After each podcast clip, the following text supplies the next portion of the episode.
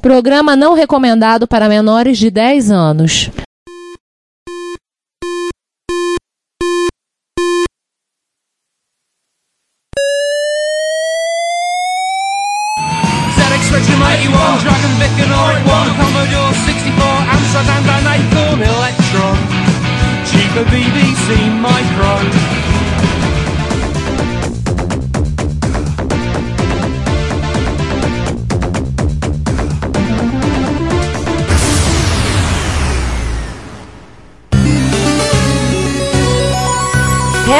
Retrocomputaria, porque velho é o seu PC.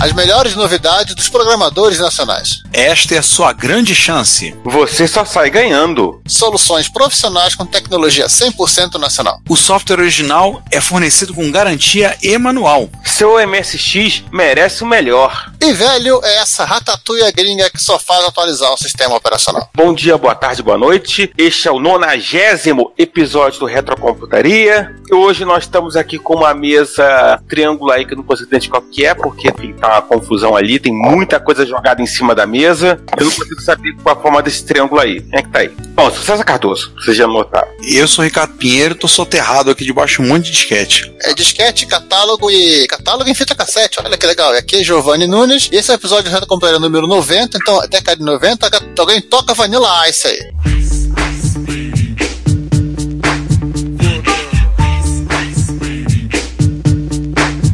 Vanilla Ice não tocava nos anos 80? Ah, no- 90. Ah, sei lá, alguma coisa assim, né? Cara, quem diria que chegou no episódio 90, hein? Cara, rumo ao 100. Rumo ao 100. Daqui a 10 meses rumo ao 100. Foi, vai, vai ter que começar a fazer o 100. Mas enfim, vamos, vamos voltar pro episódio. Bom, esse é o nosso episódio anual com o único exclusivo objetivo de falar de MSX pelo menos uma vez por ano. A gente não esconde que Uma é- vez por ano, episódio anual. Não se esqueça disso. a gente, não Exatamente. esconde que a gente vai falar de MSX. Então, uma vez por ano tem que ter um episódio solo de MSX, pelo menos. O episódio desse ano chegou. O episódio desse ano, uma coisa que nós não falamos ainda. Aquilo que você xinga. Porque nós já falamos aquilo que você chuta. Uhum. Fala em hardware. Vamos só dar uma relembrada aqui. Vocês já devem estar absolutamente carecas de saber. Augusto Mas não- careca sem saber também, tá? dependendo aí do estado capilar do nosso ouvinte, que os computadores do padrão MSX foram lançados no Brasil, final ali de 85, pelas mãos de duas empresas, aliás, duas empresas na época extremamente fortes na eletrônica de consumo. Uma delas é a Gradiente e a outra é a Epcom, né, já que não pude usar o nome Sharp, do grupo Macline. Que era representante da Sharp no Brasil, né? É, na Isso. verdade, o contrato do Maquiline com a Sharp, se ele podia fazer tudo e mais um pouco. Os japoneses que queriam que a marca Sharp estivesse no Brasil, acatavam. Isso a gente falou um bocado no episódio do São, me lembro bem, episódio 47, que a gente gastou um bocado de latim falando sobre os meandros aí, aí você for olhar episódios como 86, onde nós entrevistamos Oscar Júlio Burdi, que foi gerente de marketing da Gradiente, é, e outros episódios ao longo da nossa caminhada, nos últimos anos, vocês viram que a gente já falou um bocado sobre é, hardware nacional, sobre os micros, sobre os fabricantes, falamos um bocado sobre esse assunto. Então, ouçam lá, ouviram?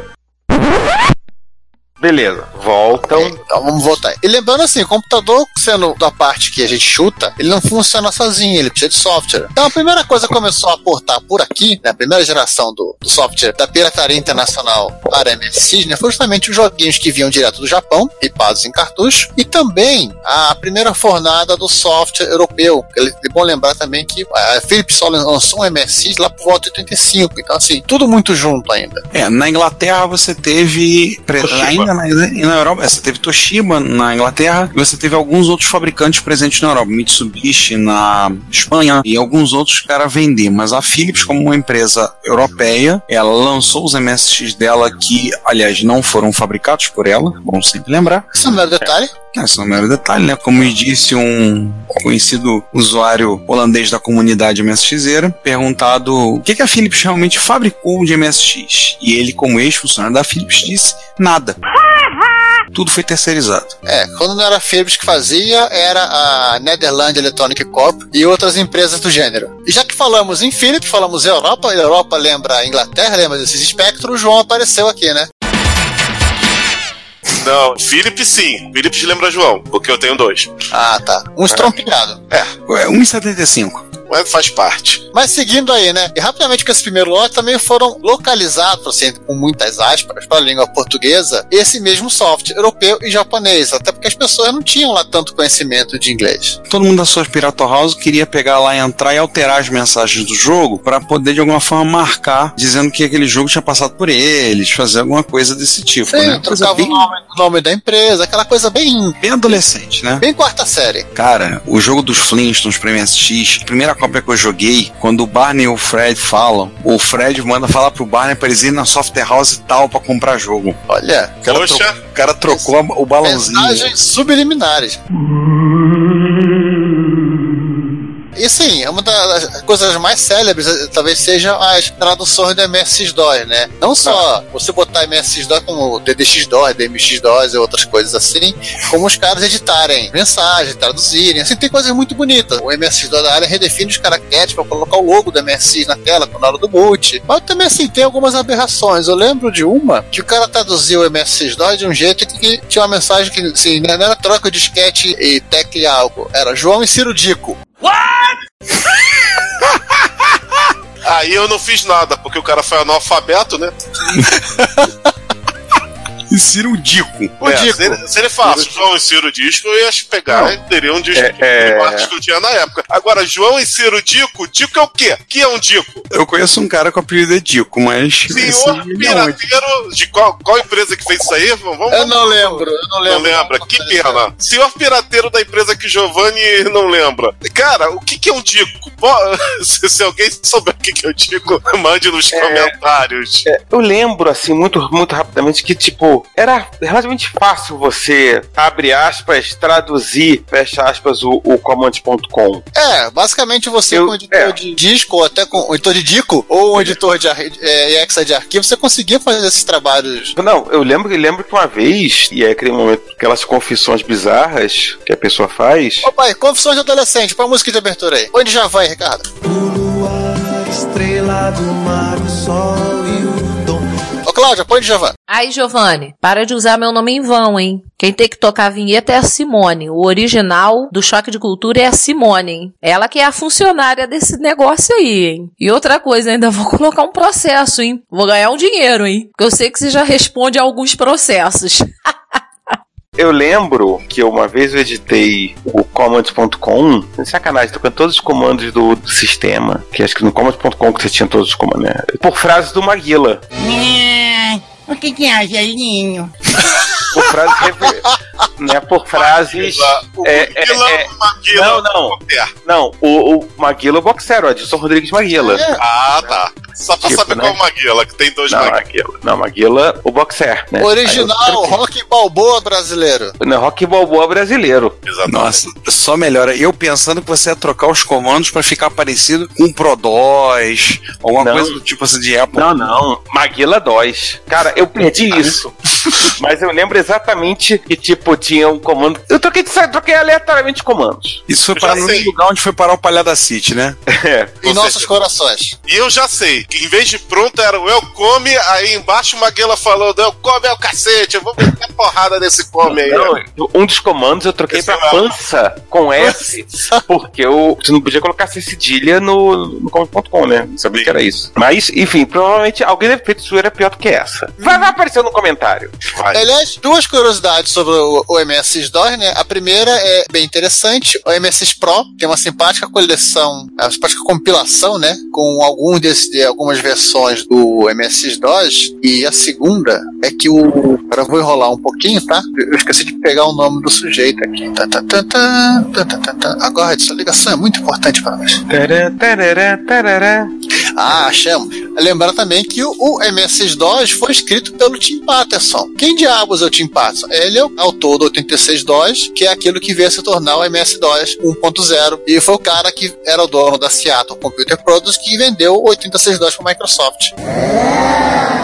Em algumas versões do Command Com tem a- o nome dele escondido no finalzinho. Ou seja, se- a semelhança dos comandos do MS-DOS com o MS-DOS era, inclusive, este é meu pai. Não tem a mesma mãe, então é um pai. É, mas era o Bill Gates. Então tem meu Enfim. tamanho. É, E o Balmer é uma babá quase perfeita. Não, não, obrigado. Isso faz não. Vamos seguir aí. Imaginei o Balmer com roupa de mulher igual o Roger Robin Williams. Muito obrigado, Giovanni.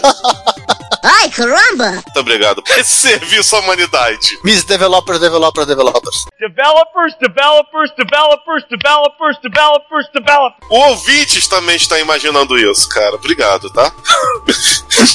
segue, segue o barco.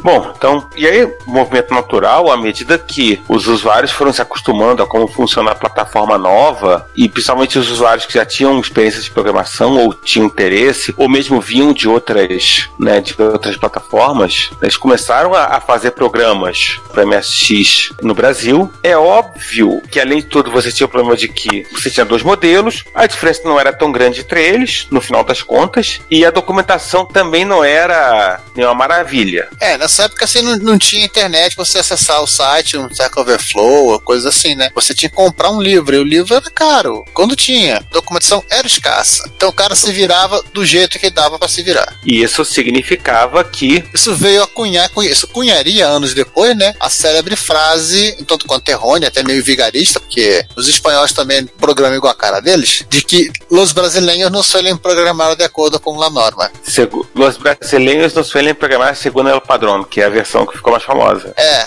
e se há padrão, sou contra. Exatamente. Pois é, né? Mas, como diria Marmo Carrara, isso são águas passadas que não movem bolinho. Vamos seguir, continuando com o episódio. Aliás, finalmente vamos chegar no centro do episódio, né? Enrolamos, Sim. enrolamos, enrolamos, né? Vamos chegar na, numa compilação de software nacional. E aí vamos ter algumas regrinhas. Aliás, basicamente duas regrinhas antes de começar o jogo. Um, alguns títulos foram propositalmente deixados de lado, né, porque tenho certeza que você vai lembrar desse título e comentar. Alguns a gente não lembra mesmo, mas. É, vai comentar nos comentários que é o lugar de comentar. E se você, por acaso, está ouvindo esse podcast, seu nomezinho foi citado, esperamos que seja corretamente ou então Acertada ou erroneamente. Exatamente. Já sabe, fala com a gente, manda aquele. Tem algum lugar aí do, do site, manda aquele aviso pra gente, ó. Vocês falaram meu nome, então, né, o que, que você quer falar com a gente? Porque a gente quer conversar com você. A gente Quero quer bater aquele papinho você, bacana. programação 11, 11, 11, né? Um 11, né? Bem grande que pra todo mundo saber o que ele tá querendo falar. Agora vamos ao que interessa, finalmente, né? A gente começa pelo básico. Até já falamos um pouco deles. Exatamente. E por isso mesmo a gente vai avisar que a gente não vai falar de DX2, DMX2, PTO2, é, não vou falar nada disso. Nem aquele dó do João Cirudico. que aqui nós, nós vamos citar dois sistemas operacionais que têm características relevantes e que se tornam diferentes. Um é o, o Solstice 2. Grande O salto. Solstice 2. Solstice 2. Solstice, ah, será que é o meu nome também? Pode, por favor, faz a pronúncia aí, aí no comentário. Que foi produzido pela Microsol. Microsol hoje em dia é parte da APC. Vamos relembrar, no ano, voltando a 1986, em que quando todo mundo esperava o drive da Gradiente, drive da Na verdade, eu não sei, ninguém tava se dando conta de que teria drive, né? É. Porque só tava se acostumando com a ideia de ter um MSX em casa. e das praias ensolaradas de Fortaleza, bonito, Olha só. apareceu a Microsol lançando o CDX2. Que foi a primeira interface de drive para MSX. É. Aliás, a- eles também fizeram o projeto da interface de drive da Prologica, que a Prologica usou no CP500. Então, assim, se a gente for considerar pelas aparências, o jeito como funciona, eles basicamente eles pegaram a interface da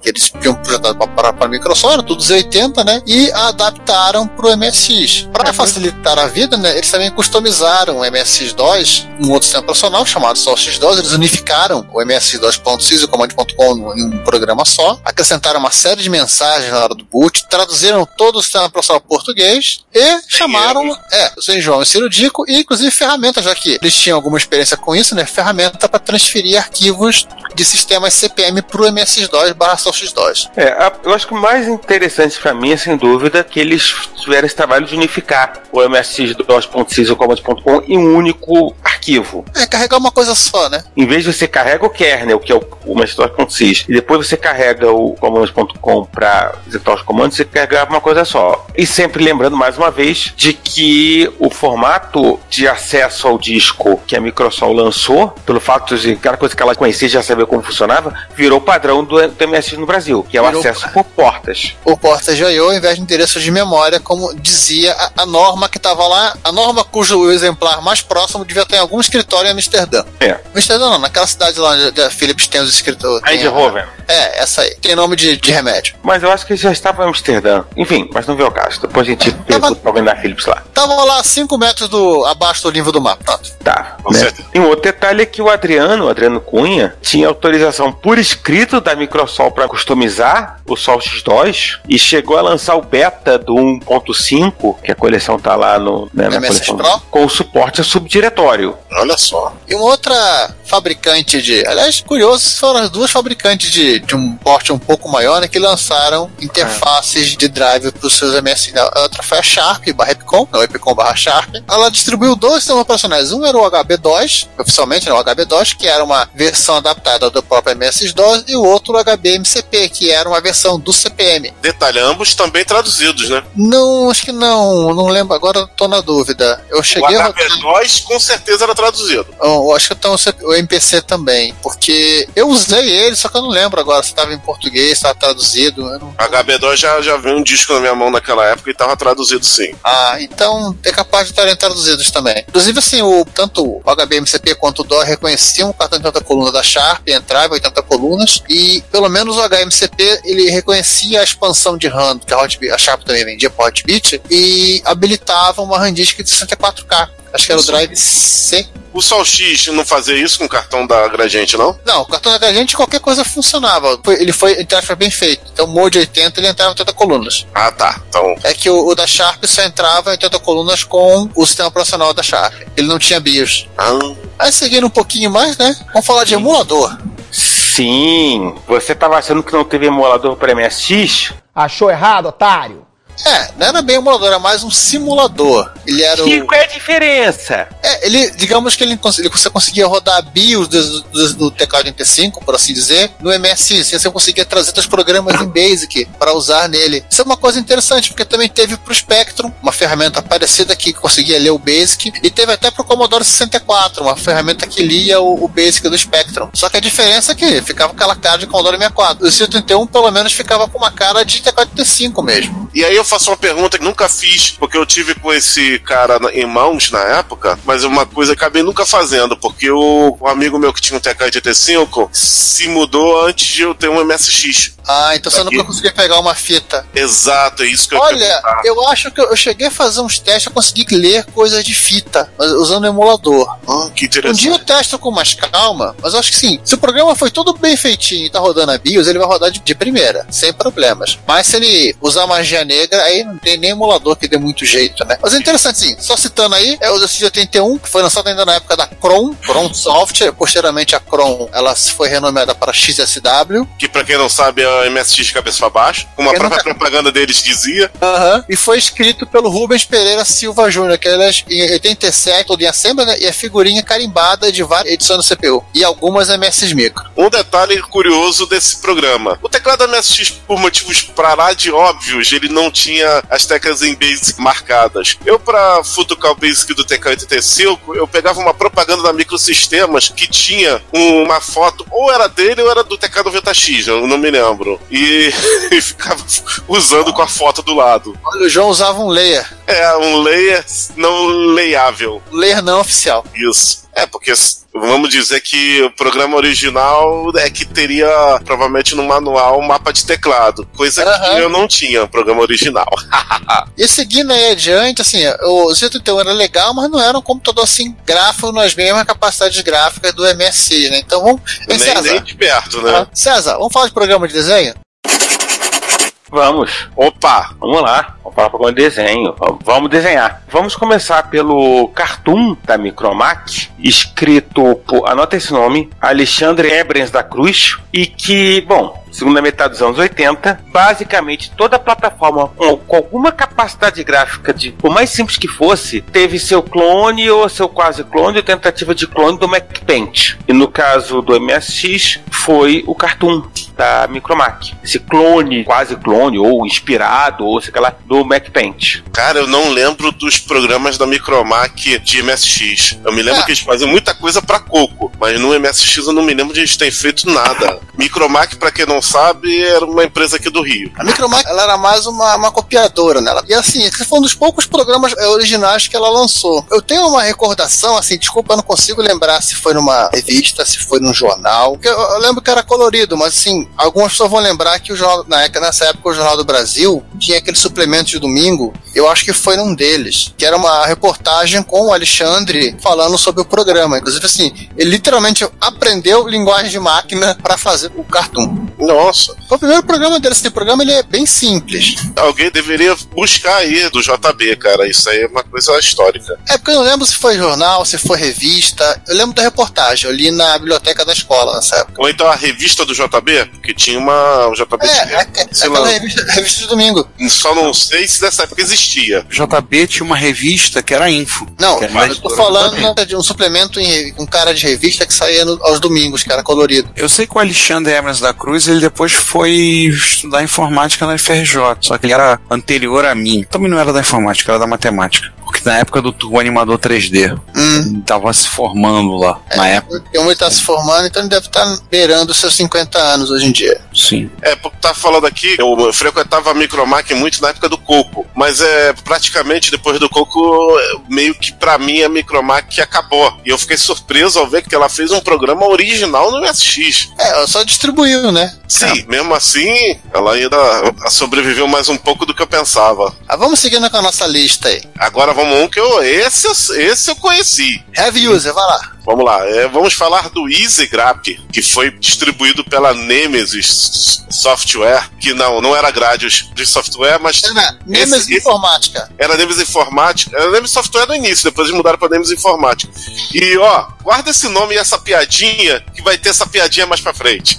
Vai lembrar Nêmesis, endereço, Rua 7 de Setembro, 92, no 19 andar. É edifício maçom. Eu passo pela frente do prédio toda quinta-feira. Caramba, o número do AP eu não lembrava, não. Ah, tem endereço na revista, né? É, é só olhar lá. Então vamos lá, ele foi escrito pelo Afonso Pragana, ele aparece também em muita revista CPU, escrevendo artigo. Foi escrito em 87 por ele, né? E um diferencial interessante dele com relação aos demais editores de MSX é que ele tinha suporte a fontes vetoriais. Não, gente, não era tree type, era um formato que ele criou e que permitia usar letras em diversos tamanhos, rotacionar, girar, fazer itálico, esse tipo de coisa. Eu desconfio que ele usava a macrolinguagem do comando draw do Basic. Ele tinha uma- um editor próprio. Talvez ele guardasse na macrolinguagem do Draw, mas ele tinha algumas funcionalidades interessantes. Que o draw permite ampliação, redução, rotação, permite isso tudo. O lado bom é assim, o programa ele foi escrito em Basic com algumas rotinas de assembly, então todo caso é só entrar lá e fuçar para ver como é que ele desenha. Sim. Engraçado, eu não conhecia o EasyGraph, eu não lembro dele, mas eu conhecia essa ideia do formato usando o draw, tô falando porque eu tive essa ideia na época, eu comecei a teorizar como fazer. Pois é, usando o draw. fizeram antes de Não, você. pois é, mas eu, eu, eu não sabia que tinham feito. Eu nem conhecia o EasyGraph. É, esse eu já conhecia. Esse já tô famoso. Então vamos falar do editor que todo mundo conhece, aquele francês lá.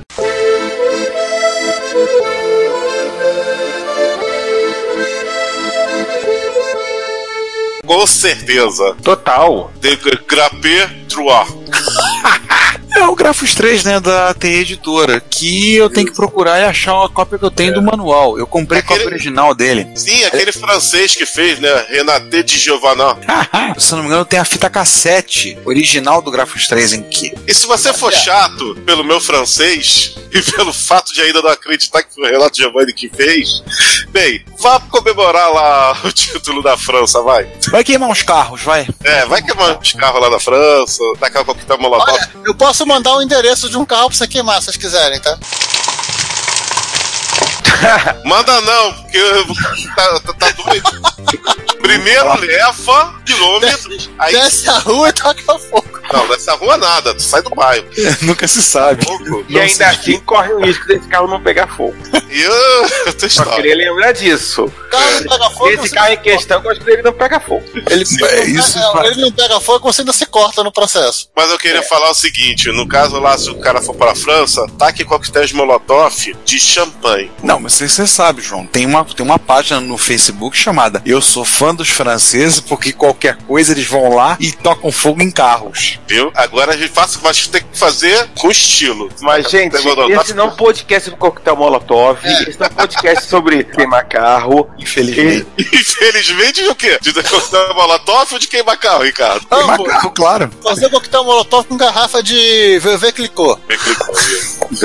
Se o programa tá uma merda, o falou tá uma merda. Se você quer ouvir esse podcast ou outros episódios a partir do YouTube, nós temos um canal www.youtube.retrocomputaria. Lá temos os episódios colocados e temos também playlist separado para os episódios do Retro Computaria, Retro Hits, Retro Besteiras, Repórter Retro. Eventualmente, alguns vídeos estarão sendo colocados lá. Como vocês sabem, nós somos melhores em áudio do que vídeo, mas vídeos relacionados a eventos de e outros assuntos relacionados estarão disponíveis no nosso canal. Não deixe de assinar. Não deixe de ouvir o Reto Computaria e pedimos, compartilhe, conversa com seus amigos, apresente o podcast. Obrigado. Você não entende bulufa? Mas voltando a falar, né? Vamos, voltar ao assunto. O Grafos 3 ele foi um grande gráfico que definiu alguns formatos para o MSX, como o formato de, para telas inteiras, o formato SCR, o, o formato de pedaços, partes, os shapes, né, o formato SHP, e para os alfabetos. Eu editei muita fonte alfabeto do Grafos 3. E, Quem nunca? Quem nunca, né? E a gente pode dizer que ele definiu formatos porque depois teve empresas lucrando em cima do Grafos 3. Teve várias empresas que vendiam pacote de shapes, pacote de alfabeto. Retirar de jogos. Também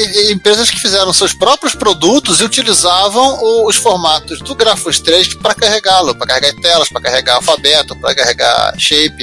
Sim. É. E eu, eu ainda vou dizer mais. Apesar do MSX ter a sua versão do Print Shop ou Print Master, agora eu não me lembro qual dos dois que ele tem. É um É. da Discovery, é um que foi a Discovery Informática que fez Poster Maker. Não, Não, não. eu tô falando do, do original. O MSX teve o print shop licenciado pela Sony para MSX2. Isso, esse Ah, mesmo. Shop. Apesar de ter o Print Shop original e apesar agora de ter o da Discovery também, eu acredito que o, o título, é- pelo menos para nós brasileiros, o título de Print Master do MSX vai pro Grapos 3, cara. Não, isso sem dúvida. Um monte de gente fazia algo, talvez não fosse um desktop publishing puro, mas muito parecido com o Graphics 3. Torrava impressões da minha Grapix fazendo bannerzinho, fazendo cartaz, fazendo folha de ofício. Não, entre que eu estou jogando. Muito antes de virar moda, de, de ver como é que é coisinha, como é que é via adesivo e cartazinho em placa de vídeo, fazia isso. Isso é um gamer revoltado do raiz. Aham, Não entre que eu estou jogando, colava na porta do quarto. tudo bem. Isso assim, Não só uma... adiantava de nada, mas tudo bem. Isso nunca adianta. E lembrando assim, foi lançado em 87, né? Meio que por acidente. Ele originalmente ele foi pensado para o TRS-80, mas o De Giovanni ele, ele teve que alterar o projeto, porque o TRS-80 estava Virou muito projeto. É, o TRS-80 estava no final da vida útil, ele acabou fazendo. Continuou programando no, no CP500, mas o, o target era um simpático Hotbit. É, aí ele viu que o Hotbit é um pouquinho melhor que o CP500 só na parte gráfica, refez toda a parte gráfica para aproveitar os recursos MSX. E seguindo adiante com um programa que eu acho simpático, né? Sim,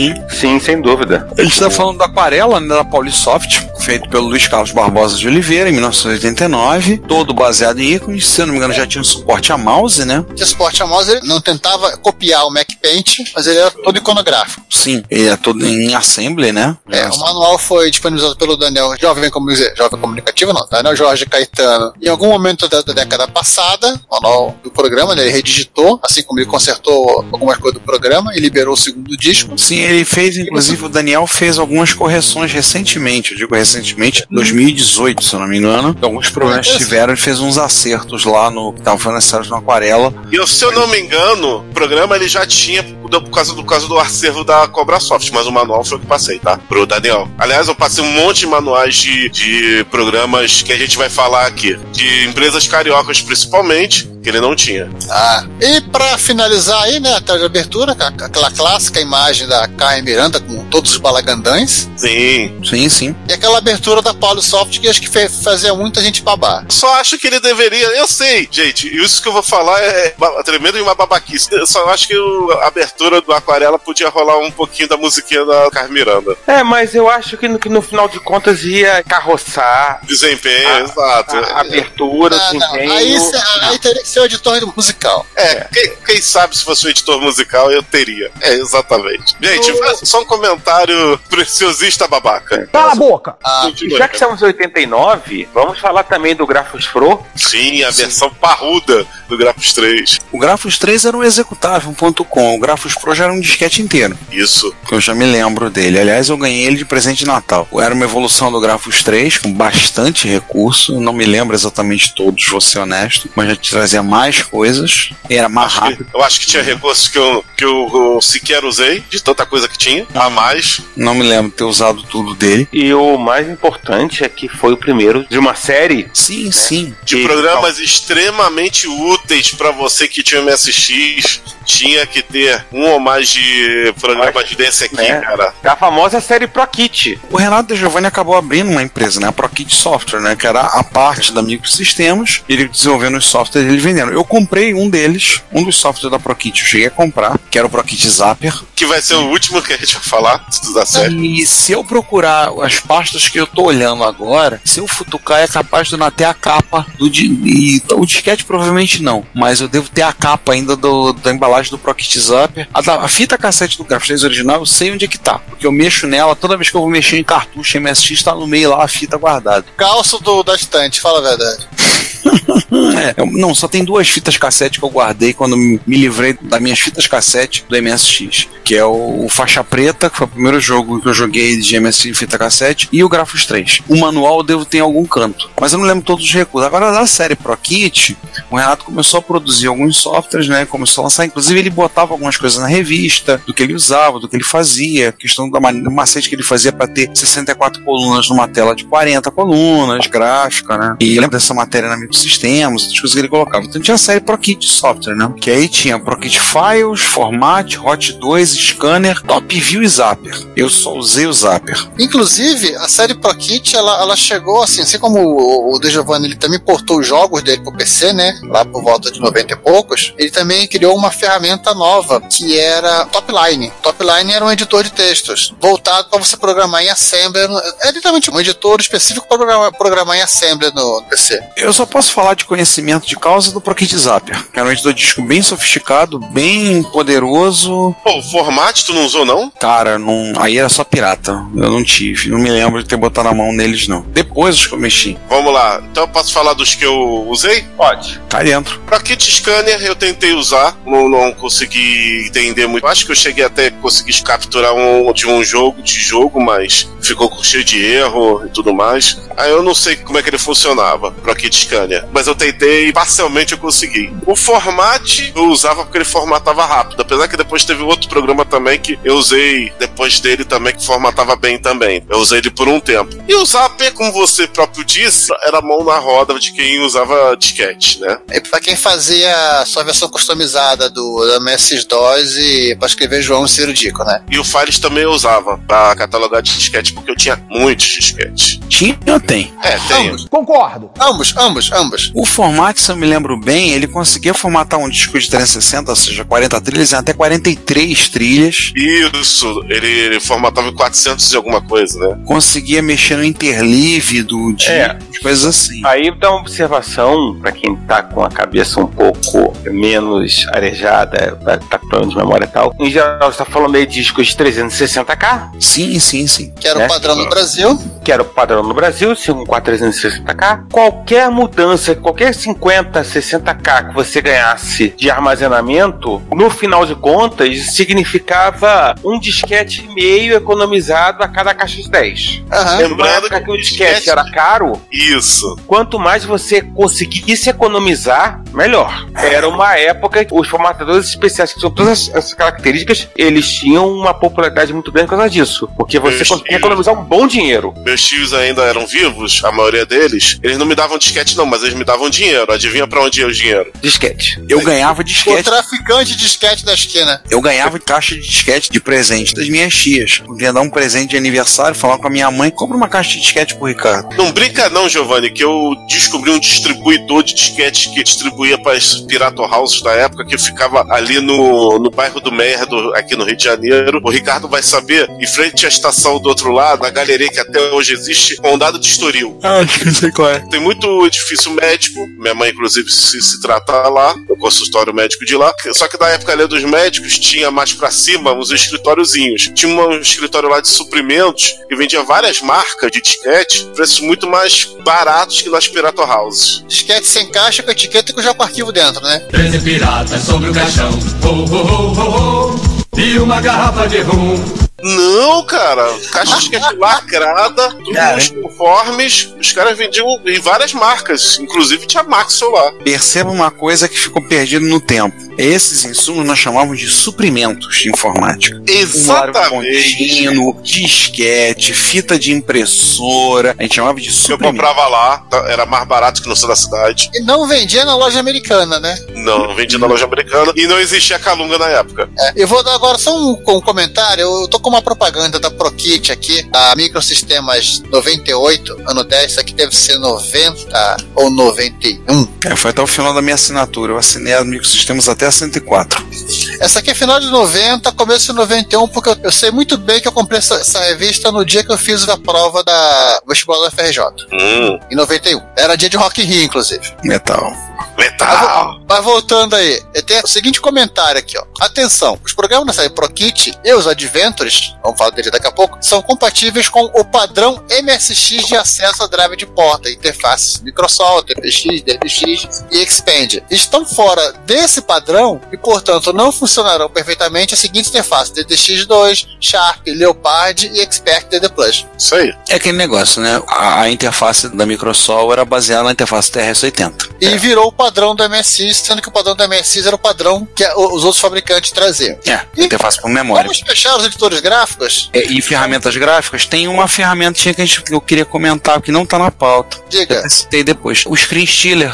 Que era tipo scanner. Era tipo o Procket Scanner. Foi feito pela Discovery Informática. Isso, acho que se não me engano, em 88. Eu acho que isso eu conseguia fazer as coisas. Ao contrário do scanner, eu só conseguia capturar de boa. E eu vou dizer pra vocês que eu não lembro exatamente o nome do cara que tava fazendo, porque eu lembro que esse foi o único software que ele fez que saiu pela Discovery. Ele, quando, inclusive no racha que houve na Discovery, ele ficou. Conheci esse cara pessoalmente, ia conversar com ele uma vez na Discovery e tudo. Ah, é. Esse é o Então, nome dele. Esse que você falou e o que a gente vai falar são da Discovery barra Hightech. É, São do spin-off. Então vamos lá. É. Pra quem não sabe, essas empresas é, são mais conhecidas como a famosa empresa dos famigerados Zorax e Barra Vento.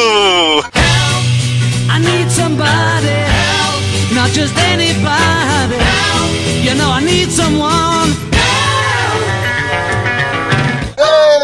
Mas ao contrário do que a gente acha desses jogos, os aplicativos mandavam bem. Ah, relembra- é, relembrando essa série ProKit, Grafos Pro, Grafos 3, tá? Totalmente desenvolvidos em Assembly, assim como Aquarela. Professional Paint, né? O Professional Paint foi um dos últimos softwares lançados pela Hightech. A Hightech é um spin-off da Discovery. A gente vai tocar nesse assunto um pouquinho mais pro final. Ele foi escrito pelo Leonardo Beltrão, parte de código, e o Alberto Maier, que cuidou de fazer desenhos e rotinas gráficas. Ele é lançado em 91. Ele foi oficialmente anunciado até a CPU número 25, página 61, tá aí pra provar isso, como o rival do Grafos 3 Pro. Ele tinha Color Cycling, que eu lembro, conseguia fazer. O efeito que você conseguia fazer com paleta em MSX2, no MSX não dava pra fazer. Comprei uma cópia dele, eu tenho o manual dele em algum canto, mais uma das coisas que eu tenho em algum canto, mas eu com certeza tenho o manual dele. Era um manual que eles editoraram no Amiga, e ele tinha é, uns 30 e poucas páginas o manual. Era uma ferramenta bem interessante. Esse eu lembro que eu já tava na faculdade, eu lembro de ir lá na Hightech, que ficava na época na Rua Uruguaiana, numa sala comercial na Rua Uruguaiana, e lá eu lembro de sentar bater papo com o pessoal da Hightech lá e eu comprei já com os meus trocados. É o Ricardo chegando e falando: E aí, galera, beleza? E aí, o Zorak é uma merda.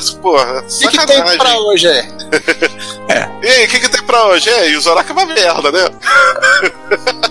Fico imaginando o Ricardo falando isso, o pessoal rosnando. E assim, eu lembro de eu ter comprado. Não, na época eu não comprei os Zorax. Então eu, não, eu só ouvi a fama e muito mal. Mas eu lembro de ter ido lá. E a ferramenta realmente era bem completa. O editor era muito bem feitinho, muito bem completo. Você foi sábio em gastar seu dinheiro na high-tech. Fazemos o que podemos. Uhum.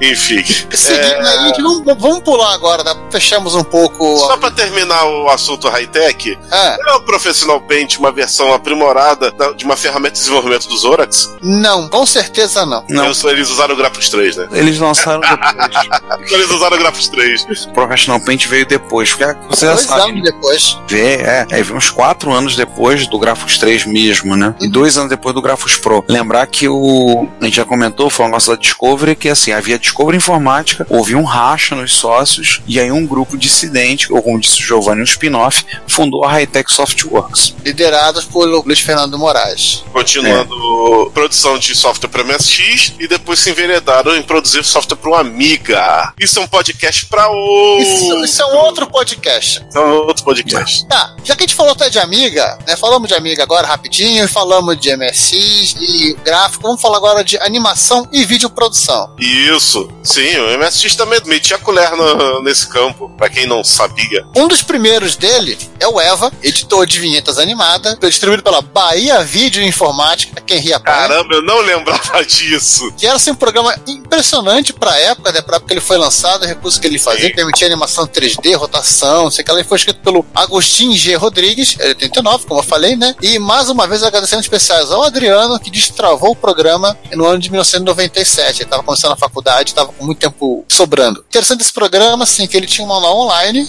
você tinha uma opção do programa que você entrava no manual e, e ficou surpreso, né? Essa, essa Eva também era baiana.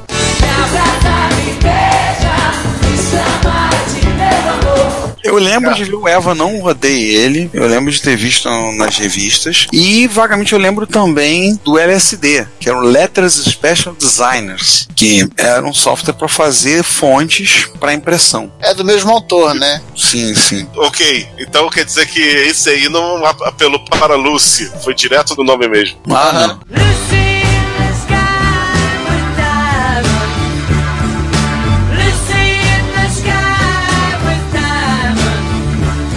Esse não virou e disse louvado seja Deus, E nem coisa Lucy do Sky of Diamond, sei É, exatamente. Os Sky of Diamond. Seguindo aí a série de. Esse programa era interessante que você conseguia fazer pequenas animações para as crianças que estão nos ouvindo que não entenderam, porque a câmera não fazia as animações pra gente, não, gente. A câmera só gravava. Isso. Não, e, e era uma época que o pessoal tava descobrindo videocassete, todo mundo queria fazer efeito, vinhetinha, uma coisa pra botar em fita de vídeo, essas coisas. Todo É. mundo queria incrementar suas festas de criança, batizado, casamentos, etc. É. Todo mundo Entendeu? queria dar A- aqueles efeitos a- especiais no tiozão vomitando depois de ter bebido todas. É óbvio que até pela capacidade computacional que está falando, assim, era, era muito mais voltado para a parte assim, dessas animações, dessas transições principalmente, que era uma coisa que estava muito em moda, muito Ela em voga na época, a transição. Agora, uma coisa curiosa. Em termos de, de edição própria no vídeo, até talvez a questão do nome não era muito, muito forte, porque em termos de vídeo, acho que pouco se editou. É, não era, Mas era vídeo, muito era- mais- é, a edição da- do vídeo. Era a, a É. colocação de pequenos inserts com informações, ou seja, um scroll passando pela tela, ou uma A edição do vídeo, como, como a gente conhece hoje, por exemplo, isso não tinha. Mas tinha, mas tinha muito mais essa inserção de animações e inserção de vinhetas e, e de subtitles. É, se eu tivesse um genlock. Legenda, legenda. É legenda. Subtitle. É, le- legendas, se tivesse um Genlock, era legenda. E o Mas, enfim. não suportava esse tipo de dispositivo. Era isso que eu achei curioso, é que eu não sei se o pessoal tinha alguma informação lá de fora, ou se foi da intuição. O MSX, o 2 principalmente, mas o 1 também, era concebido meio que alguns recursos para esse patamar. E aí eu não sei se. O VDP, o VDP,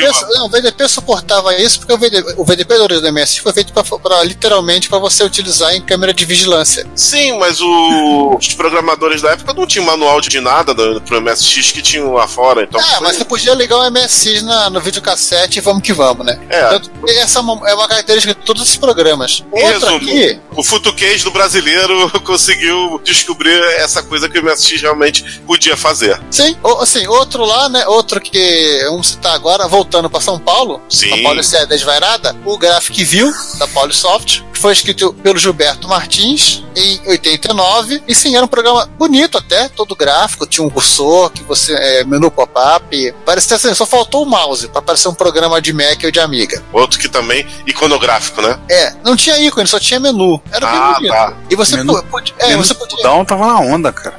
Menu Plowdown, é. Ah, E você podia fazer coisas como, por exemplo, fazer uma sequência de telas com determinados eh, efeitos. E eu não lembro agora se ele permitia a opção de, de scroll. Eu acho que o scroll é a opção que fala que não está implementada ainda. E para a alegria do Ricardo, Pra alegria minha, por quê? Por causa do Capitão Beload? Capitão Belode, seu ídolo. Cara, pior que eu não tive quase nenhum software da Buccaneer Software na época. Mas eu acho o nome, Capitão Beload, eu achava um dos nomes mais criativos de todos. O Propaganda Eletrônica. Era um, software feito em 1986, depois. esse eu não Não, é assim, deixa eu explicar essa numeração aí. Não tem um ano do programa em lugar nenhum. E assim, como eu vi que tem a referência a Cruzeiro no programa no, no software, eu subentendo que ele foi escrito em 86 ou entre 91 e 93. Creio eu que foi em 91.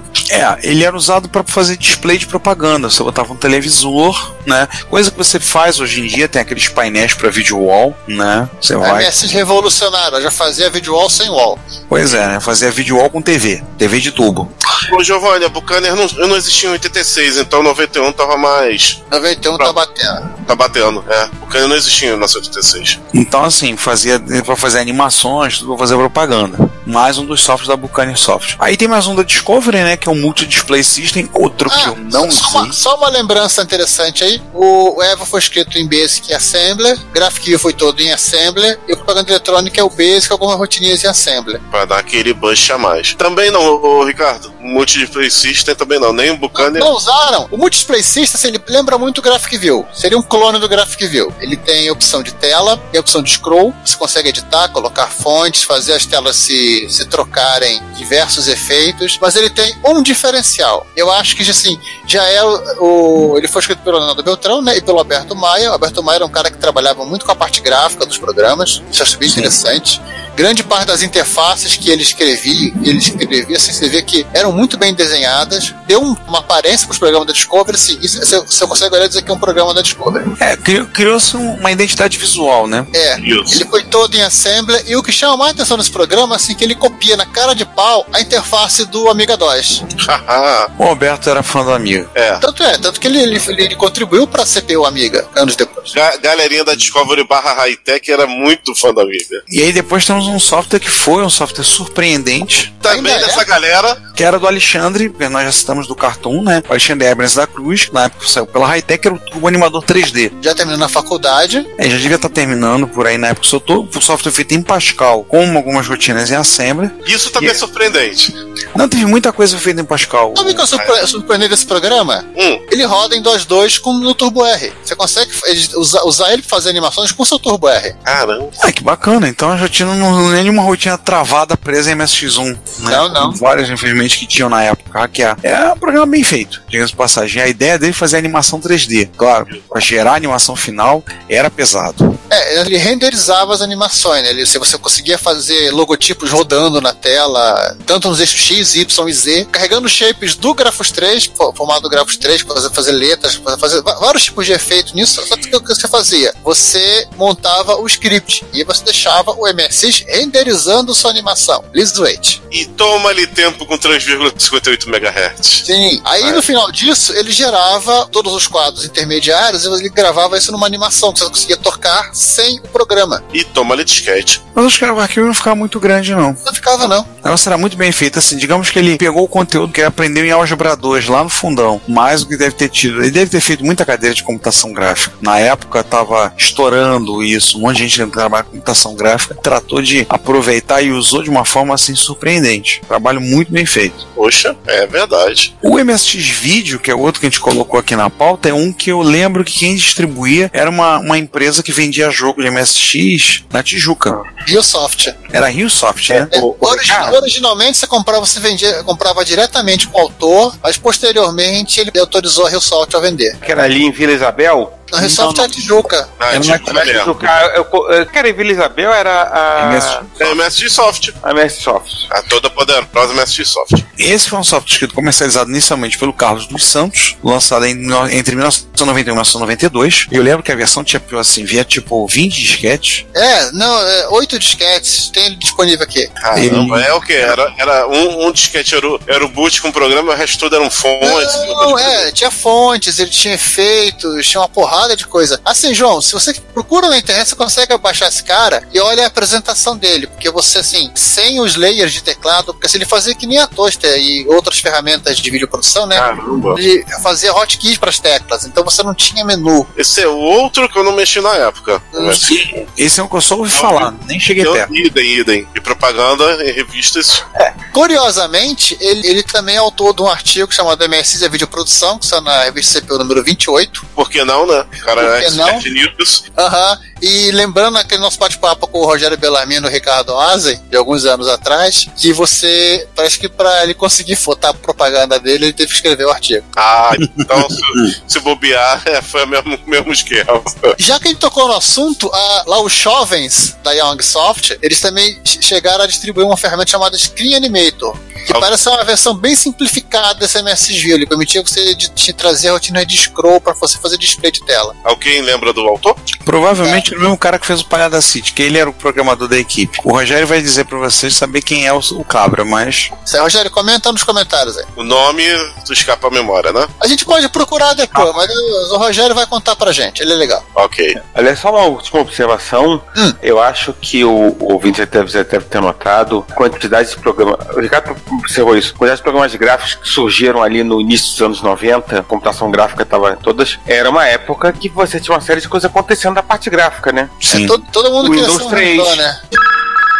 Windows 3, que quando muita gente passou a conhecer a interface gráfica, ainda era, no Brasil particularmente, o amigo, né, ainda tinha fogo para queimar, Isso. né? Opa, e- tá lá? Taca fogo? Quem é onde, amiga? Oba! Não, e as, né, né, e, né, e no high-end as workstation gráficas estavam começando a surgir. Foi o fim da reserva de mercado, elas começaram a portar no Brasil com o maior, maior fôlego. Ainda Não. me lembro de 1992 assistindo uma apresentação da Silicon Graphics na universidade. E a gente ficar todo babando, besta, vendo o que eles fizeram. O cara fez a apresentação usando a Silicon, era uma Índigo. E eu acho que eu ainda tenho a lapiseira que eu ganhei lá, da Silicon. Eu devo ter meus potes de lápis aqui, eu devo ter essa lapiseira ainda. Você pediu rapidinho pro cara pra escrever uma coisa, até hoje ele tá esperando você devolver a lapiseira dele. Na, né? na verdade, eles distribuíram de brinde lá. Caraca, uma lapiseira risque. Muito bom. Malak Riske. É, a gente falou assim, Mas, muita enfim. coisa de programação Mas- gráfica e visual, mas não de, de áudio, né? Apesar do MSC também ter uma capacidade de áudio interessante. Então parênteses. vamos a ele. Só um parênteses, não é uma lapiseira risca, é uma risquezeira. Mas voltando a falar dos softwares musicais, né? Eu tenho uma participação aí que é uma coisa que eu acho que eu não comentei, o pessoal não sabe, a questão de software Opa. musical aí. É uma que não saiu, né? Vamos falar primeiro do que dos que fizeram sucesso, né? Então vamos lá. Você tem o Toque, que é lançado pela Gradiente, Em escrito, cartucho. escrito em Basic por um sujeito chamado José Maurício Bussabi, que a ideia era transformar o seu MSX em um sintetizador. Foi o primeiro lote de software disponibilizado pela Gradiente para o MSX. Em 85 mesmo? 36, né? Acho que é. 86. O próprio Bussabi depois escreveu um livro chamado MSX Música. Sim. Hoje o Bussabi ele tem uma banda de música eletrônica que é o Bojo. Eu já ouvi algumas músicas. E uma vez eu estava acompanhando o blog dele, isso não tem muito a ver com podcast, mas a primeira mencionou o seguinte: tá todo mundo trazendo MP3, todo mundo investindo em MP3, vão juntar tudo. Daqui a pouco ninguém vai conseguir juntar isso tudo. Eu lembro dele botar assim no, no blog. Eu, se fosse um empresário, agora eu investi em rádio. É por que em rádio? Porque vai chegar um ponto que ninguém vai conseguir carregar tanto MP3 assim para ouvir. Vai ter que receber esses dados de alguma forma. Eu investiria em rádio. Bem, o caminho não foi o do rádio, né? Rádio como nós o conhecemos, mas o caminho foi na direção do streaming. Então tá aí Spotify, Ah, Deezer e outros que não nos deixam mentir. De uma certa forma, o Zap Zap. é, mas ah, não, a ideia do streaming de áudio.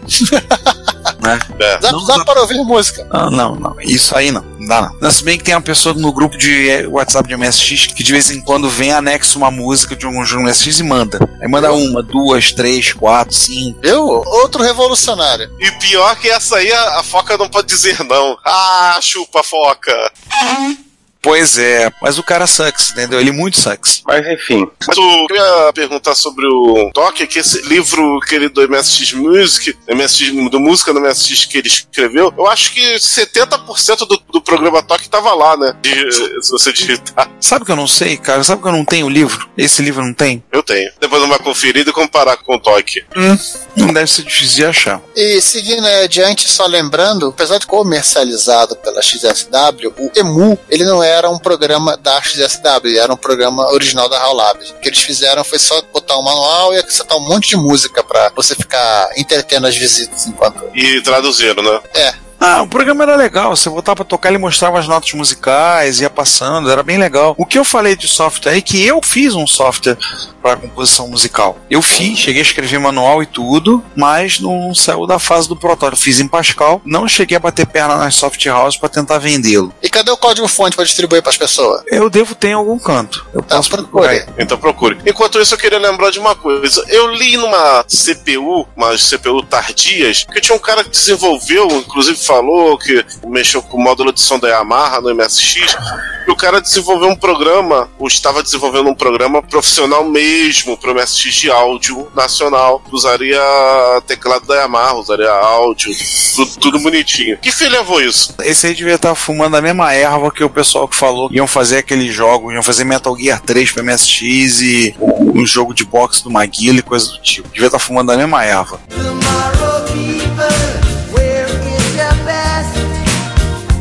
Nossa. em linhas gerais é isso que eu acho. Em resumo, se alguém ouviu falar disso, bota aí nos comentários. Tá, vamos passar pro mundo sério agora? Vamos. Se bem que isso aqui a gente meio que já falou, né? Ah, mas a gente fala de novo, a gente é enrolado mesmo, enrolão. A gente fala com detalhes, pronto. Isso. Começando a falar de editor de texto e processador de texto, lembrar que você tinha para MSX alguns editores, inclusive tem uma MSX Micro, eu acho que é a número 6 ou 7, tô falando de cabeça, que faz um comparativo dos editores de texto. Sim. E, e Eu lembro dessa revista. Aí um que foi que era um, um monte de gente fez variação em cima era o Tassword, que originalmente é do Spectrum, foi feito um port dele para MSX. Não, assim, primeiro, o Tazos foi importado para quase qualquer coisa. Qualquer coisa que trava boot tinha uma versão. Qualquer coisa que dava boot na Inglaterra ganhou uma versão de Tazword, da Tasman Software. Apesar do nome, ela não era na Tasmania, era na Inglaterra. Pois é, o diabo da Tasmania não sabe escrever código, não sabe programar. Então, teve algumas variações. E a variação mais conhecida era a variação ao MSX Word da Cybertron, que eu usei muito o MSX Word, de passagem. A, a Sharp também chegou a fazer uma versão dela. Aliás, o, o que é o Hot Word. Mas aliás, assim, o próprio Tazword MS Word, ele se auto-pirateava, porque dava a opção de copiar o programa para outro disquete. Já matava aí. É, e tem uma outra versão, já de 93, por teoria do Vanderlei R. Gregolin, que é o MSX Word Plus, que ele adicionou suporte a cores, com matriciais coloridas, também e permitia que você inserir imagens e Cara, essa. no documento de texto. Esse eu nunca vi. Eu usei muito o MSX Word 3.0. Lembrando que esse cara ele usava um grande módulo em Basic, tá? As versões de Spectrum era assim, com outro grande módulo em Assembly, fazia 64 colunas. Eu usei bastante o mais curioso dos spin-off do, do MSX Word, no caso do Taz Word, que é o Buck Composer. Do Capitão Beload da Buccaneer Software, não? Não tem nada a ver com música, né? Não. Apesar do nome. A interface dele era muito engraçada. Tinha aquele É. os ícones e aquele personagem no meio barbudo de óculos. E aí você mexia com as setas, você apontava, ele para onde ele olhava, apertava bate espaço, entrava, né? É, de resto ele era o mesmo, o mesmo MSX Word, mesmíssimo editor. A diferença é que ele tinha a opção de na hora de imprimir, você podia imprimir im- usando uma fonte que você selecionava, um alfabeto específico, e vinha com um programa que você podia roubar, roubar não, copiar, né? Gráficos, provavelmente alfabetos de, de jogos. Isso eu não lembro, eu usei muito pouco Composer. Mas eu lembro, a interface dele era, era única. Uhum. Aí vamos, vamos dar uma citação assim, meio que pro Han, que não, não pôde participar da gravação. É. Aliás, já que citamos a Cybertron, ela pertenceu ao irmão do Ayrton Senna.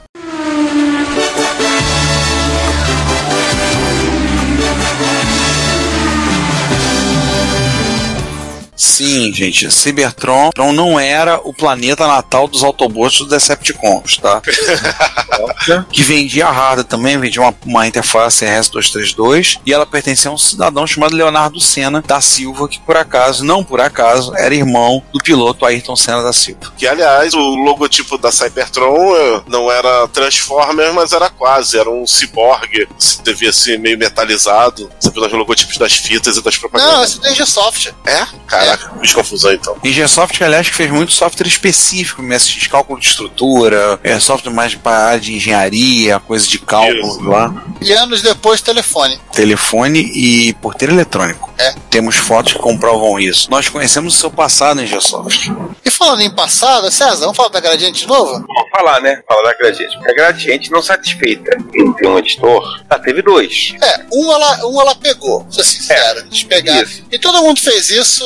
Eles é, que é o editor Gradiente. Eles venderam em cartucho, que é basicamente o MS Write da ASCII. Um excelente editor para MS1. né? Eles traduziram para a língua portuguesa, transformaram posteriormente no .com e a parte divertida, né? E eles, eles e incluíram no, no disquete de boot do DD Plus. Ah, acrescentaram também o logo da Gradiente quando você entrava no programa, mas já, todo mundo já deu pra, pra entender, né? O outro editor é o conhecido Astex. O Astex, escrito por Fernando A. dos Santos Júnior em 89, é exclusivamente para ser embutido dentro do 180E. Para quem não lembra, a Gradiente vendeu dois cartuchos de 80 colunas. Um é o CT80net, qual tem um sem 80 colunas, só o net, e outro é o CT80E. O 80net tinha uma RS232 e o E tinha o editor que era o Astex. O Astex era e ainda é sem dúvida o melhor e mais completo e mais poderoso editor de texto para a linha MSX, incluindo 1 e 2. Incluindo todos os idiomas? Exceção talvez dos,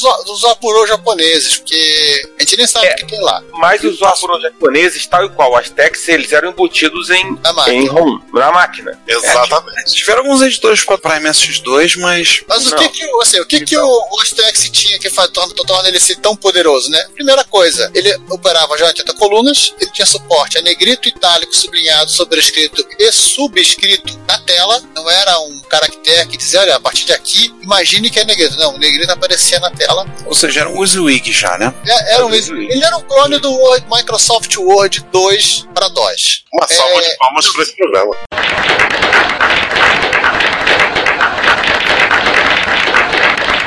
Com a única exceção dele, infelizmente, ele não usar a tecla insert para colar a área de transferência. Não, Tirando essa, não, essa era a parte chata do, Do Astex. do Word para DOS. Ah, tá. E outra coisa assim, ele tinha isso, ele tinha a opção de você fazer texto com multicolunas, você tinha a visualização do layout do parágrafo também na tela, era isso. Ele tinha o preview e tinha a opção de edição de fontes, de filtro de impressão. Eu lembro de ter lido sobre essa questão de fio de impressão do Astex no, na MSX Micro, mas isso já lá para o número 17, 18 dela. Um dos meus primeiros trabalhos nessa vida de garoto de programa foi escrever um filtro de impressão pro Astex e imprimir numa novíssima impressora laser da Elebra. Hum, Então você ligou o MSX numa laser da Elebra e imprimiu Não. com a qualidade toda de impressora A laser. gente imprimia para arquivo no disquete, no MSX, levava o arquivo e dava um copy barra P no DOS para imprimir. Ah, tá. É, indiretamente você imprimiu no laser no MSX. Sim, em 91. eu usei muito pouco o Astex. Eu lembro que mas tinha um amigo da família que a esposa dele era, é professora, agora aposentada. E eu lembro dele comentar que o Astex era muito bom e ela usava o Astex para escrever prova. Escrevia as provas dela que ela aplicava para professor de português e falava que o editor realmente era muito bom. E o Astex ele tinha também a opção de você fa- fazer estilo de parágrafo. Com certeza o mais completo. Não tinha isso. Mas nem só de Astex viveu a produção de editores de texto no Brasil, Porque tem mais? porque tem mais. Na verdade, esses foram processadores de texto, né? Esse aqui é um editor de textos. É, vamos falar. Bom, bom, eu vou deixar pro Giovanni e pro João falar, que acho que eles devem ter ouvido falar desse programa. Acho eu com os- certeza. Eu acho que o Ricardo era amiguinho do autor aí. Não, o amiguinho não era do autor, não, não o conheci. Mas até o momento é o editor que eu ainda uso muito no MSX, que é o Mac Program Writer, Ou MPW, né? o MPW. Vale lembrar que o MPW foi escrito pelo Fábio Pereira Rocha, em 1991. Quem é conhece o Fábio, É o Dudu. que foi da Knight Software, o Rogério Bellarmino também o conhece. O software, assim, ele é um editor que tinha uma certa, um pouco da cara do sidekick do, da Borland, mais ou menos. Ele usava os atalhos de tecla do WordStar, consagrados, cantados em verso e prosa. E o Borland Sidekick. É, Ctrl KB, Ctrl KK, Ctrl KC, Ctrl KV. É, só uma observação, o Borland Sidekick era muito popular no mundo PCzeiro brasileiro no- nessa época, final dos anos 80, início dos anos 90. Como primeiro os TSRs, parênteses, TSR era um programa que MS-DOS que você rodava e ele ficava residente na memória. Ele pulava pra memória acima de 640k e ficava residente, só tinha um hookzinho. E aí, e aí quando você precisava... Um de teclado que, se não me engano, do sidekick era Ctrl e ESC ou Ctrl e Alt. Isso. E quando você precisava, você usava o combo de, de teclas e ele aparecia. É, e o pro- programador de DBase3 era o DBase3 da Terra e Sidekick no céu. Todo mundo usava alguma versão do, do Sidekick da MS-DOS na época, porque, tipo, como não era editor de texto, É, Ele tinha outros recursos, né? tinha, ele tinha calculadora. Mas ninguém tinha- se importava com isso, se só usava para editar texto. Falando nisso, teve um sidekick para MSX, que se não me engano o autor é um ouvinte nosso, um abraço pro Ronivon. Assim, foi pouquíssimo usado. Eu lembro que eu já vi o executável, cheguei a usar SK MSX. Ah, está na Funet, eu peguei lá. Peguei esse sidekick pra experimentar, ou experimentei uma vez, acho que não sei muito. O MPW tinha uma característica curiosa de você poder abrir dois arquivos ao mesmo tempo você poder passar entre eles. E além do manual todo em inglês, um manual online, você dava F1 para abrir o manual, e você podia abrir dois arquivos, e chavear entre eles, e você podia, além dos atalhos do WordStar, tudo lá. Uma das coisas que me faz muita falta no MPW é não poder botar o nome do arquivo que eu quero que abra na linha de comando. Tipo, botar MPW espaço nome do arquivo. Não, tinha que dar MPW F3, qual é o nome do arquivo? Você botava, ele não tem suporte a subdiretórios, Ah, aí você podia colocar lá e abrir o print do arquivo. Mas é um editor que eu uso até hoje no MSX. E pra terminar, já que ninguém falou, ele é um programa de MS2 Sim. E escrito totalmente em Assembly. E pra fechar essa matéria, assim, é pra, tipo, poder esticar algumas coisinhas, é o texto total, lançado pela Nemesis na década, pela equipe Nemesis, como eles vêm assinados, já na década de 90, né? E que basicamente, assim, ele incluiu o SED, que é um editor de texto que parte integrante do MSX do System da que é um pacote de Assembly e debug, e uma ferramenta de impressão que você detecta códigos que você lê, aprende no manual como utilizar para poder inserir imagem, fazer negrito, itálico, trocar fonte, basicamente como fosse um LaTeX da vida, mas com muito menos recursos. Ele e em português, né? é, ele era vendido em versões específicas para Graphics MTA ou então para as leis 80 e 90. Nossa, que legal. É, Nessa época, assim, a, a Nemesis pegou uma série de programas que ela já tinha e meio que embaralhou e fez pequenas coletâneas, como, vamos citar outra mais à frente, mas como a Graphic Tools, a Printer Tools, Isso. Project Tools, Program Tools e por aí vai. E o texto total. É, lembrando só um detalhe que Graphics MTA e lei de 80 barra 90 era o quê? 90% das impressoras, dos usuários de impressoras do MSX era uma dessas duas, né? Tinha eu, uma vou, eu vou falar duas, porque lei de 80 para 90 é quase a mesma coisa. Não, É, 90 então, ela é um pouquinho mais rápida, é um pouquinho mais rápida e preta, né? Feita para Eu combinar com o série É. Blade. Só isso. Assim, é assim, Só em isso. termos de história doméstico, e eu acho que na maioria do- das utilizações especiais de MSX, realmente, 90% é ou Graphics MTA ou Lei de 80. Eu tive uma lei de 80 e depois de um tempo eu troquei, vendi e comprei uma Epson LX 810. Pô, você era um cara fora da curva em impressoras. Eu posso, Ah, inclu- inclusive, comentar o fato da Graphics MTA Lei de 80, porque era as impressoras mais baratas no mercado brasileiro, né? Sim. Eu acho que mais barato Não. que essa é só você usar aquele kit que você pegava a máquina de escrever Pegar A Praxis e usava da, como a impressora. Praxis da Olivetti. Isso. Ou, não, a, a próxima, que tava num preço que foi, acabei, eu, eu, eu acabei tendo uma impressora dessa, era a Olivia Delebra. Sim, a Olivia. A Olivia tinha inclusive sete caracteres do MSX. Tem sete É, caracteres. só que, só que a diferença, para maioria das pessoas, a Graphics era barata o suficiente e imprimia. Ah, Isso. Era linda de doer, mas Era É, a Graphics era tensa. a impressão Cara. unidirecion- é, unidirecional. matricial além- individual. Não tinha como se errar. É, mas assim, as outras já eram um pouco menos lentas, né? Já eram É. bidirecionais na impressão. Cá, já que a gente começou a ficar falando de impressora, vamos entrar logo na modinha da década de 80? Peraí, peraí, peraí, peraí, peraí. O Retrocomputaria está disponível em vários serviços de streaming de áudio. Entre eles temos o YouTube, o iTunes, o TuneIn, o Stitcher, a Last FM, o Evox, Castbox FM, Player FM, Google Play Música e agora também no Deezer. Ou seja, se você é cliente daquela operadora que tem parceria com Deezer, você também pode nos ouvir por lá. Não deixe de ouvir, comentar e compartilhar o nosso trabalho. Nosso muito obrigado por sua audição. Então é isso. Exatamente. César, vamos, falar, vamos falar de coisa boa. Vamos falar de comida pra cachorro. É famosos programas Aqui as impressoras choram. Aham. Editoração eletrônica, né? Hein, César, vamos falar de dog food agora. Não, dog food. Assim. Vou explicar né? o conceito. Explica depois o conceito pro João, ele vai entender. Isso. Sim. Vamos falar desktop publishing, uma das, ou talvez, o grande hype do final dos anos 80. Todo Desde- mundo Desde os anos queria. 80, né? Final dos anos 80 já era multimídia. É, meio dos anos 80, verdade. Todo mundo queria fazer desktop. Não sabe nem pra que fazer, mas queria fazer desktop publishing. Eu, É o blockchain da época. Sim, Toda época tinha blockchain. No meio dos anos 80 é desktop publishing. Eu, eu também. eu fiz, eu fiz trabalho de colégio e fiz fanzine. Eu também fiz, colégio, fiz uma edição de um fanzine que deu 4 ou 8 páginas. Nunca saiu nada. Tem que Enfim. procurar que eu devo ter. Os meus, infelizmente, foram perdidos. Mas felizmente esse não é um podcast sobre aventuras em, em desktop publishing nos anos 80. Aham. Felizmente. E vamos começar falando do MSX PageMaker da Nemesis, porque o nome evocava o PageMaker, que na época era da Aldus, né, que era o grande nome em desktop publishing, e que foi o, primeiro, o MSX PageMaker, o primeiro programa em desktop publishing para MSX, escrito por, para variar um pouquinho, Alexandre E. Cruz.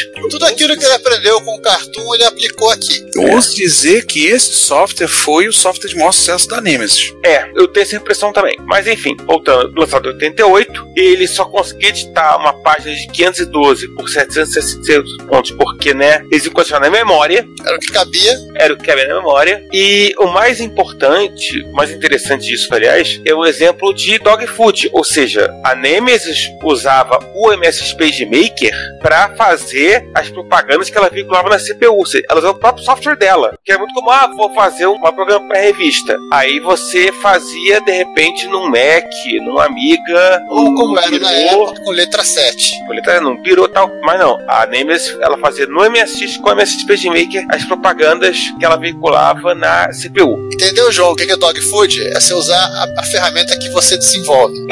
É da expressão comer sua própria comida de cachorro. Curiosamente, a, gente falou que a 512 por 778, na verdade, eram oito telas de MSX1. Aham. A resolução, oito telas. Podia compor. Como eu falei, foi o software mais vendido da Nemesis. Ele usava shapes do Grafos 3, ele conseguia abrir imagens do Grafos 3, ele tinha uma boa parte do programa em Basic, mexia um pedaço em Assembly. Foi assim. Carregava as fontes do Grafos 3. Isso, isso. Foi muito usado, muito amplamente usado. Posteriormente, ele teve uma atualização que era o MSX PageMaker Deluxe, que aí Alteração visual, alguns bug fix, mas eu não, não tem cara de ter tido a, a participação do Alexandre, o pessoal da Nemesis que deve ter desenvolvido. É, já deve ter partido com o pessoal da Nemesis. A própria equipe da Nemesis deve ter feito as correções. E na década de 90 saiu o Logan Food. Esse eu não me lembro direito. Ah, tá, já entendi. Eu me lembrei dele. O Logan Food, que era um programa para impressão de cabeçalhos e customizado nas folhas, usando rotinas do MSX PageMaker. Justo. É, ele imprimiu o começo do, do arquivo e o final do arquivo. Só para citar, né, o PageMaker ele tinha um formato de arquivo que era, ele gravava quatro arquivos, né, o teu, a tua página.pm0, P- não, PM1, PM2, PM3, PM4, que correspondiam a cada uma com duas telas do MSX. Vão se chamar o formato de arquivo do PageMaker. No ano seguinte, acho que o Alexandre já aprendido um pouquinho mais de programação, né? É, você citou isso aí, vai continuar, pode citar, Ricardo. É, ele fez o Poster Maker, né? Já foi pela Discovery que ele desenvolveu. E o Poster Maker era outro que eu usei um bocado, que era uma ferramenta de, também de desktop publishing, bem mais simples de trabalhar, mas também bem menos flexibilidade. Era uma outra coisa que estava muito na moda, Print Master da vida. Na época, né? Print Master, Print Shop. Principalmente o Print Master, muito sucesso no Brasil. É, impressão de banners. É, impressão de banners, de pôster. Só que esse cara aqui, esse cara aqui esse cara era só pro pôsteres, não fazia cartão, se eu não tô enganado. Ele fazia algumas coisas. Não, acho que ele fazia cartão. Eu lembro Ele fazia cartão, ele não fazia faixa. É, a faixa que ele não fazia. Mas ele A fazia. alegria do tiozão do escritório era fazer faixa com o Print Master. Ele foi feito em Pascal. Eu tava no primeiro que o Alexandre fez em Pascal para MSX. E eu vou dizer para vocês que eu usei um bocado de tudo. É um programa bonito, tem uma interface elegante até. Sim, sim, sim. Funcionava bem. Era basicamente menu, né? Ela lembra um pouco a interface do PageMaker. Ou seja, pegou aquilo que ele aprendeu com o PageMaker e, implementou no pôster. E o interessante, o formato de arquivo que você gerava no final era o formato do PageMaker. Você poderia abrir o seu pôster no PageMaker e fazer correções, modificações e por aí vai. Ah, isso eu não sabia. Você podia abrir no PageMaker. Ela fez retrocompatível. É, o programa era dele. E aí a Discovery lançou, posteriormente, Aí dois anos depois, em 1990, Professional Publisher.